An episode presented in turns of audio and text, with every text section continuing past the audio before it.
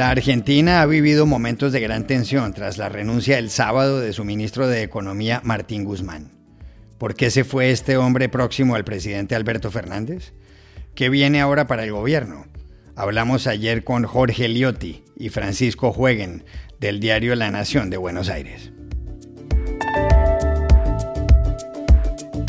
El presidente de Chile, Gabriel Boric, recibió ayer en Santiago el texto de la nueva constitución que se someterá a referéndum dentro de dos meses. ¿Cuáles son los principales cambios que plantea? Para saberlo, llamamos a esa ciudad a Rodrigo Pérez de Arce. Hace dos semanas empezó el calor del verano en el hemisferio norte, en Estados Unidos, en México, en España. Por eso hoy les tenemos, y no solo a ellos, la receta de una ensalada muy refrescante. Es la de la chef Patricia Bueno, del restaurante Al Agua Patos, aquí en Bogotá. Hola, bienvenidos a El Washington Post. Soy Juan Carlos Iragorri, desde Madrid. Soy Dori Toribio desde Washington, D.C. Soy Jorge Espinosa desde Bogotá. Es martes 5 de julio y esto es todo lo que usted debería saber hoy.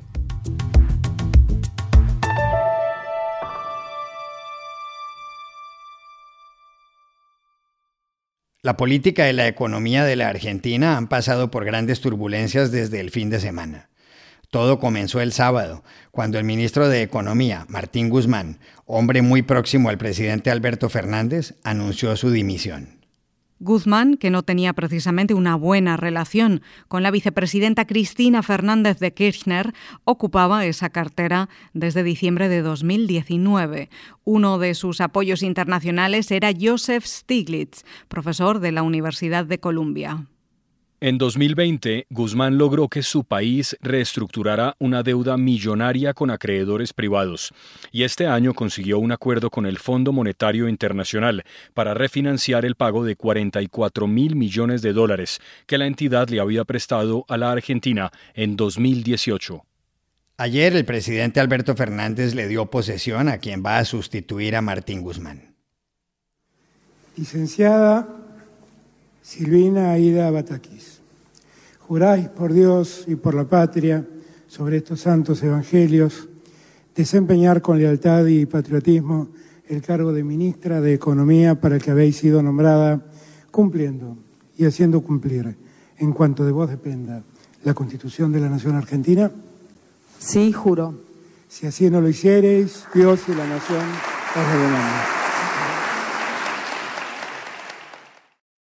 Y enseguida la nueva ministra dio sus primeras declaraciones.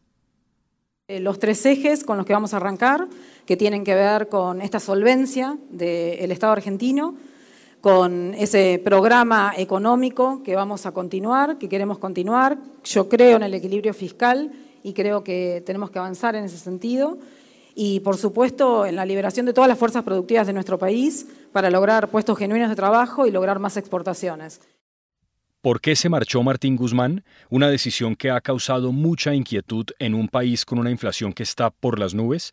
Llamamos ayer a Buenos Aires al subeditor de Economía del diario La Nación, Francisco Jueguen. Eh, la Argentina está viviendo eh, horas muy complejas, eh, tanto en materia política como económica, después de la renuncia de Martín Guzmán, que curiosamente fue calificada por él mismo como un acto de responsabilidad. Eh, y hubo, si querés, dos causas que detonaron su salida eh, y que fueron eh, cristalizadas en una conversación con el presidente Alberto Fernández el último jueves. Allí Guzmán le dijo que la relación con la gente que conduce el área de energía a la Argentina, que está bajo su mando, pero que responde políticamente a Cristina Kirchner, a la vicepresidenta, eh, no daba para más, que eh, esos funcionarios estaban obstaculizando el aumento segmentado de tarifas de luz y gas que Guzmán había acordado en eh, justamente el plan sellado con el Fondo Monetario Internacional y es un plan fundamental para la Argentina para estabilizar la economía futuro y aparte porque de ese plan, del cumplimiento de sus metas, dependen la entrada de dólares en una crisis de reservas que está viviendo la Argentina y de confianza. Lo cierto es que el presidente ya se lo había prometido, digamos, el desplazamiento de estos funcionarios hace un año y no había podido cumplir.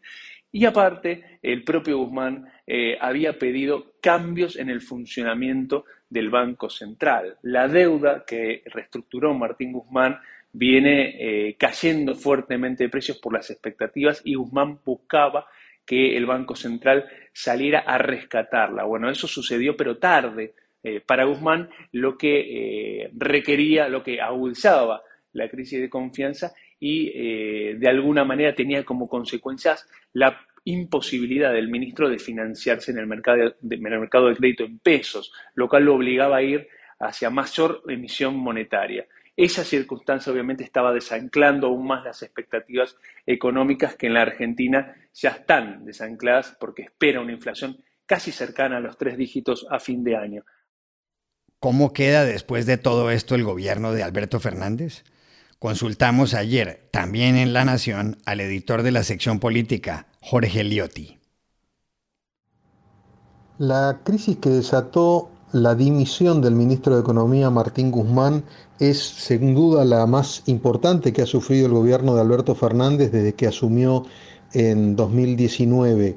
Guzmán representaba no solamente el rumbo económico, sino también eh, la garantía de cumplimiento con el Fondo Monetario a partir del acuerdo que se terminó de sellar en marzo y de alguna manera el autor de la hoja de ruta que intentaba llevar el gobierno con innumerables inconvenientes por las presiones que ejercía sobre todo el kirchnerismo, el ala que responde a la vicepresidenta Cristina Fernández de Kirchner.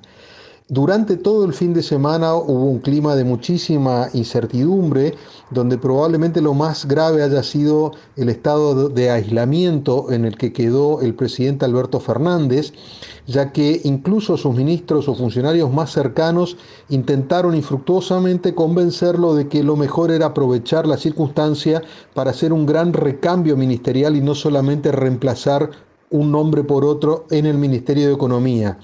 Este planteo también era impulsado por Sergio Massa, quien es presidente de la Cámara de Diputados y como una especie de tercera pata de la coalición Frente de Todos que gobierna. Eh, pero Alberto Fernández se resistía permanentemente a estos consejos y apareció muy solo en esta postura.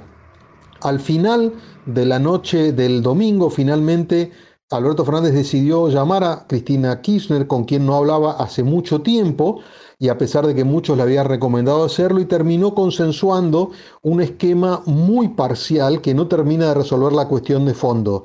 Alberto Fernández ganó, entre comillas, el hecho de que solo rehizo el Ministerio de Economía con la asunción de Silvina Batakis y Cristina Kirchner gana incidencia porque Silvina Batakis es una funcionaria muy identificada con la línea de ella, es decir, que la gran novedad en todo caso es que Cristina por primera vez y después de resistir mucho tiempo a Guzmán se incorpora de algún modo al esquema de decisiones de la política económica. Sin embargo, la incertidumbre por el futuro es muy importante porque habrá que ver cómo hace la nueva ministra que juró hoy lunes a la tarde eh, para compatibilizar lo que viene siendo la ruta trazada con el Fondo Monetario de las demandas de mayor expansión del gasto que viene demandando el kirchnerismo. Eh, hoy los mercados han reflejado precisamente este clima de incertidumbre. habrá, que ver cómo sigue para adelante, porque los nubarrones, sobre todo en materia de sustentabilidad política, siguen vigentes allí en el horizonte.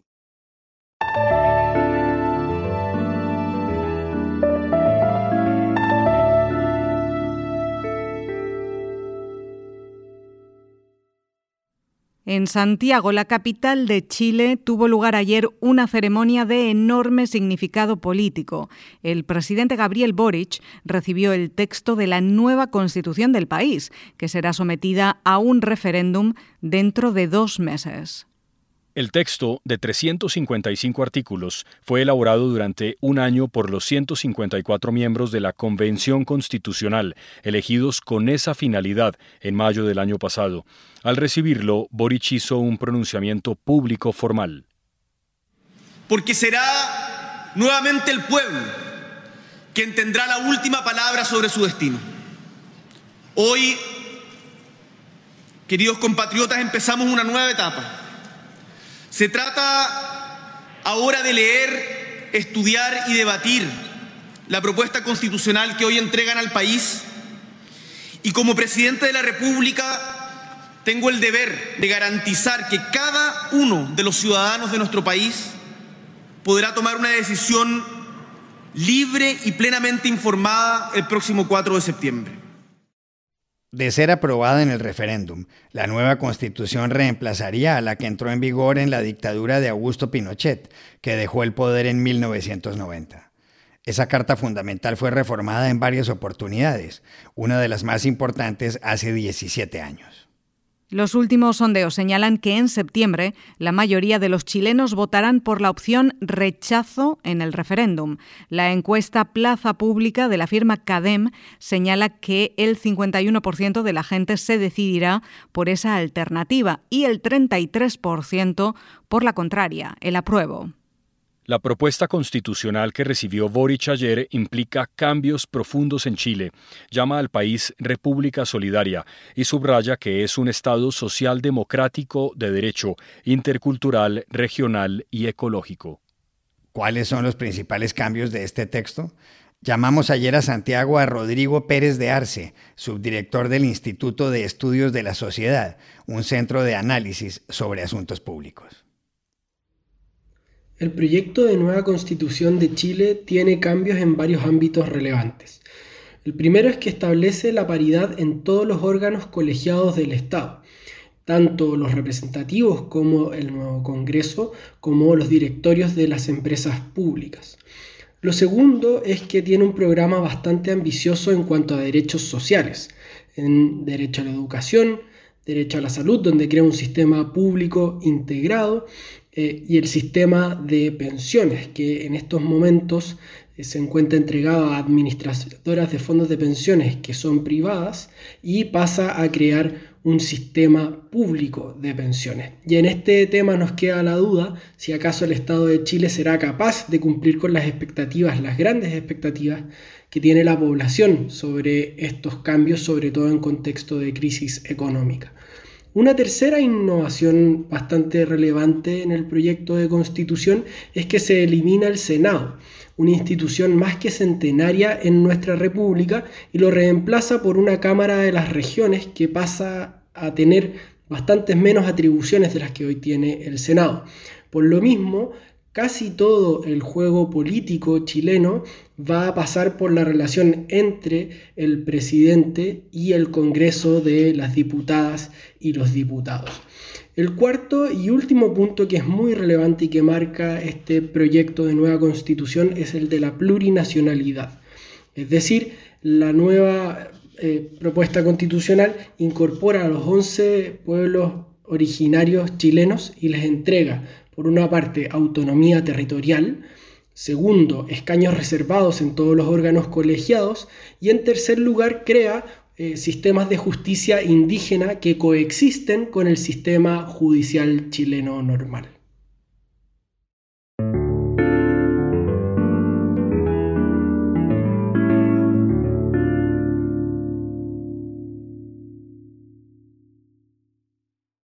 This podcast is sponsored by Monarch Money. Are you saving to reach your financial goals? Reaching those goals isn't just about getting more money, but by managing what you have. And the best way to manage your money? Monarch Money. Monarch Money is a new kind of finance app that's intuitive, powerful, ad-free, and takes the headaches out of budgeting. Try it free when you go to monarchmoney.com slash podcast. Monarch puts all your accounts, investments, transactions, and finances at your fingertips with a complete view of your finances, you'll gain insights on your spending and find new ways to save. Plus, Monarch lets you customize your dashboard, collaborate with your partner, set custom budgets and goals, and track your progress toward them. See why Mint users are turning to Monarch Money and loving it, and why the Wall Street Journal named Monarch Money the best budgeting app overall. Get a 30-day free trial when you go to monarchmoney.com slash podcast. That's M-O-N-A-R-C-H money.com slash podcast for your free trial. monarchmoney.com slash podcast. En España, donde acabo de estar y más concretamente en Valencia, mi ciudad, el verano empezó hace un par de semanas. La gente está en la calle, en las terrazas y la comida es algo distinta. Se agradecen los platos fríos, refrescantes. Aquí en Washington pasa lo mismo y en todo el hemisferio norte. Por eso, Dori, como a veces les tenemos una receta buena y sencilla a nuestros oyentes, decidimos llamar ayer aquí en Bogotá a una chef muy conocida. Se trata de Patricia Bueno, del restaurante Al Agua Patos, y nos contó cómo hacer una ensalada fresca, muy buena y muy original. Pues les tengo una ensalada deliciosa para este verano. Es una ensalada fresca de pomelo eh, y para esto vamos a necesitar, pensando más o menos en cuatro personas, eh, un pomelo. Este pomelo preferiblemente que esté dulce. Lo pelan muy bien, le quitan toda esa, esa, piel y lo dejan el pomelo, solo las lágrimas de pomelo cortado en pedazos grandes, tamaño bocado. Lechuga verde, eh, puede ser media lechuga verde crespa cortada en julianas medio mango maduro tiene que estar maduro y este lo cortamos en cubos pequeños, un cuarto de cebolla roja picada finamente, esta siempre la recomendación es picadita, fina, fina, fina para que no se sienta fuerte en el momento de comérnosla. Eh, hojas de menta, pueden ser unas 20 hojas de menta enteras, tamaño mediano, 20 árboles de cilantro, media taza de coco deshidratada y tostada y media taza de marañones. Para la salsa o el dressing vamos a utilizar un tercio de agua, un tercio de taza de agua, dos cucharadas de limón, dos cucharadas de azúcar morena, sal y chile en polvo al gusto. Vamos a preparar esto, mezclamos todos estos ingredientes dejando parte del pomelo por fuera, dejamos también las hojas de menta, el cilantro, el coco y el marañón por fuera y esto lo vamos a utilizar para decorar. Mezclamos los ingredientes bien y preferiblemente vamos a servir esta ensalada en un plato hondo. Ya servida esta base y esta mezcla, le colocamos el coco deshidratado y tostado por encima, los bocados de pomelo, las hojas de menta, los árboles de cilantro y el marañón. Esta ensalada, si le quieren dar un toque como más importante, queda muy rica si, si la, la, montamos con pollo salteado con un poco de salsa curry. Queda deliciosa. Y también para aquellos que son vegetarianos, pueden hacer lo mismo, pero pueden eh, cambiar el pollo por unos champiñones, la variedad que quieran. Bueno, espero que se disfruten esta receta y vuelvan por más. Chao.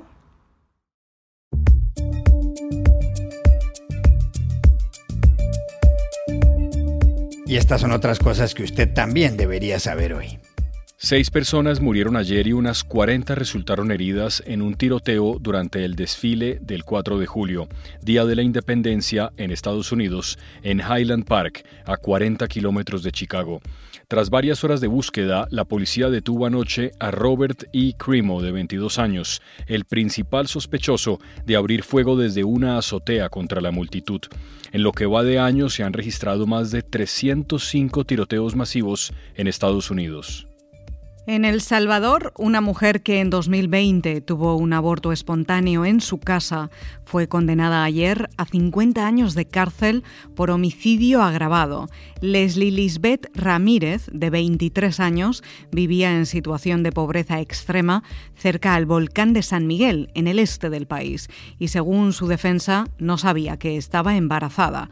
La agrupación ciudadana por la despenalización del aborto, que ha acompañado el caso, explicó que sintió ganas de ir a la letrina y en ese momento tuvo un parto precipitado a los cinco meses de gestación. En 1997, El Salvador criminalizó la interrupción del embarazo en todas las circunstancias.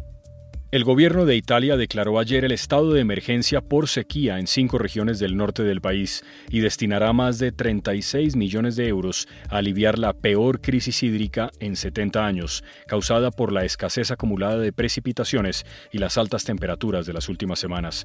El sector más golpeado es el de la agricultura, que sufre una falta de agua histórica en las zonas que rodean el río Po, el más largo del país. Algunas ciudades, como Verona en la región de Véneto, han impuesto ya restricciones. Está prohibido regar jardines y llenar piscinas hasta el 31 de agosto. Y aquí termina el episodio de hoy de El Washington Post, El Guapo. En la producción estuvo Cecilia Favela. Por favor, cuídense mucho. Y pueden suscribirse a nuestro podcast en nuestro sitio web, elwashingtonpost.com, seguirnos en nuestra cuenta de Twitter, arroba el post, y también nos encontrarán en Facebook, buscando el Post Podcast. Chao, hasta la próxima.